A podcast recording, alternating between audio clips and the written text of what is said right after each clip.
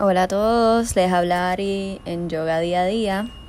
Eh, hoy les hablo de otro de los caminos del yoga y este es el más reconocido actualmente en Occidente, es el Hatha Yoga, H-A-T-H-A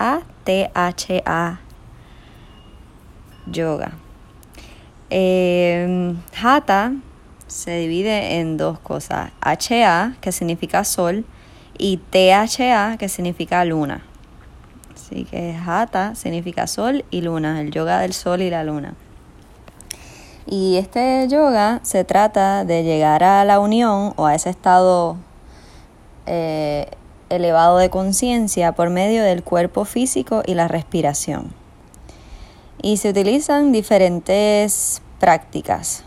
Así que es un, un conglomerado de prácticas que utilizas para lograr este tipo de yoga. Por ejemplo, las posturas, que son las asanas. El Hatha Yoga viene del libro Hatha Yoga Pradipika, que es un libro antiguo, también una recopilación de toda la información que había eh, antes, la, la información de los libros antiguos, la resumieron y, lo y este autor hizo este libro que se llama Hatha Yoga Pradipika, la luz sobre el Hatha Yoga.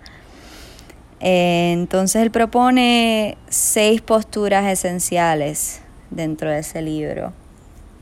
Eh, la cobra, el estiramiento de la parte de atrás del cuerpo, eh, Matsyendrasana, que es un twist, shoulder stand, headstand, y el loto, que es la postura sentada de, meditación. Y de esas posturas, que son como las posturas primarias, salen todas las demás posturas. Así que esta es una de las prácticas que se utiliza en Hatha Yoga.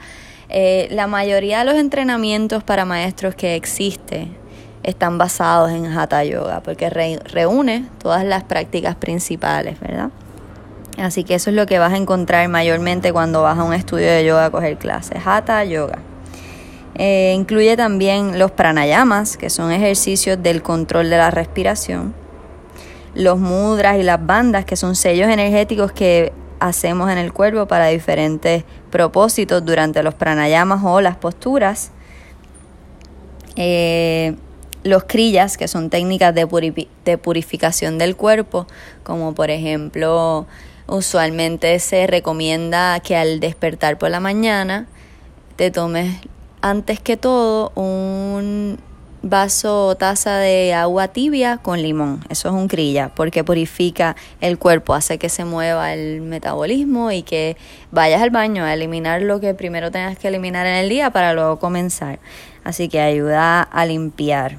También hay otras técnicas de purificación, otras crillas que son como enemas o son este limpiezas para el estómago, para la nariz, para los ojos. Así que hay diferentes técnicas ahí. También está Dharana, que es una práctica que también está bajo el Hatha Yoga, que significa concentración. Y en esta se utilizan diferentes ejercicios, pueden ser tan simple como observar una vela. La llama de la vela la observas por un tiempo determinado, luego cierras los ojos y te la imaginas. Eh, puede ser también imaginar el ritmo de la respiración, dirigirla de un punto a otro. Inhalas al entrecejo, exhalas al centro del pecho. Y eso repetirlo, eso es una técnica de concentración.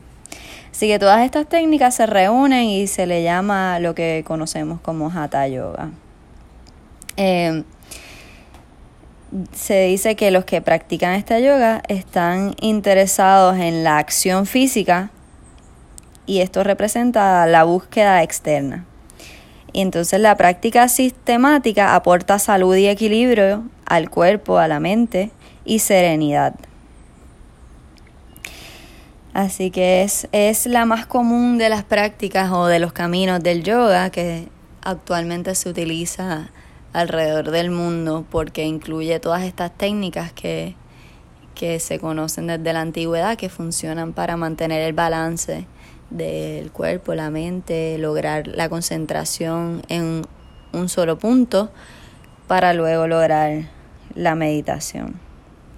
Y en base a ese este camino quiero compartir hoy una técnica de respiración o un pranayama que se utiliza para calmar la mente o para calmarse uno mismo, es la respiración de calma. Así que en muchos lugares del mundo ahora mismo están pasando tragedias o cosas eh, tristes, eh, alertantes, eh, que, que piden mucha ansiedad, provocan muchos miedos. Entonces, estas técnicas se pueden utilizar en estos momentos y es bueno tenerlas a la mano para cuando uno las necesite. Para eso son, no solamente para que vayas al salón de, de clase de yoga y las realices ahí, sino que las tengas a la mano. Estas técnicas son para cuando realmente las necesites en la vida, en el día a día, en la vida diaria, en las cosas que pasen en tu camino, en tu vida.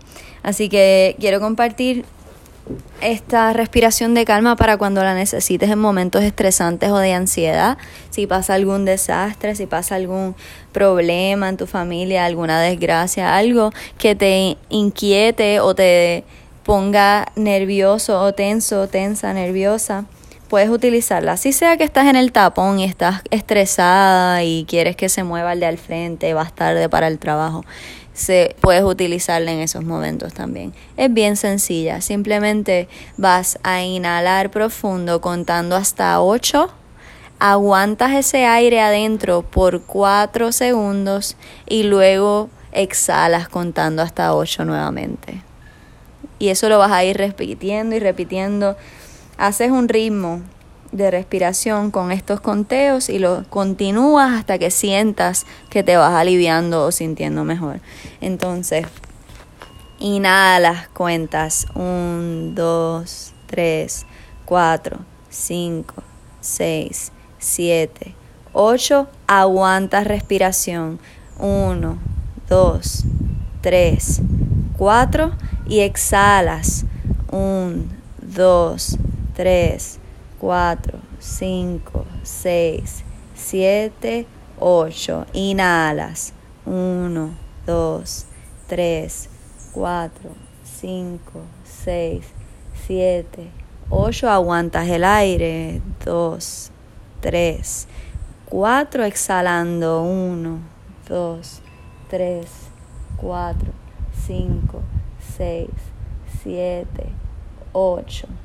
Inhalando. 1, 2, 3, 4, 5, 6, 7, 8. Sostienes aire. 2, 3, 4. Exhalando. 1, 2, 3, 4, 5, 6, 7, 8. Y así sucesivamente lo conviertes en un ritmo de inhalar profundamente hasta que llegues al conteo de 8, aguantar todo ese aire contando hasta 4 y exhalar largo hasta que se acabe el aire contando hasta 8. Esa es la respiración de calma. Y eso fue la explicación de Hatha Yoga. Gracias por escuchar. El próximo camino que explicaré en el próximo eh, episodio es Mantra Yoga. Así que nos vemos pronto o me escuchan pronto por aquí. Que tengan lindo día o linda noche. Esto fue Ari en Yoga Día a Día.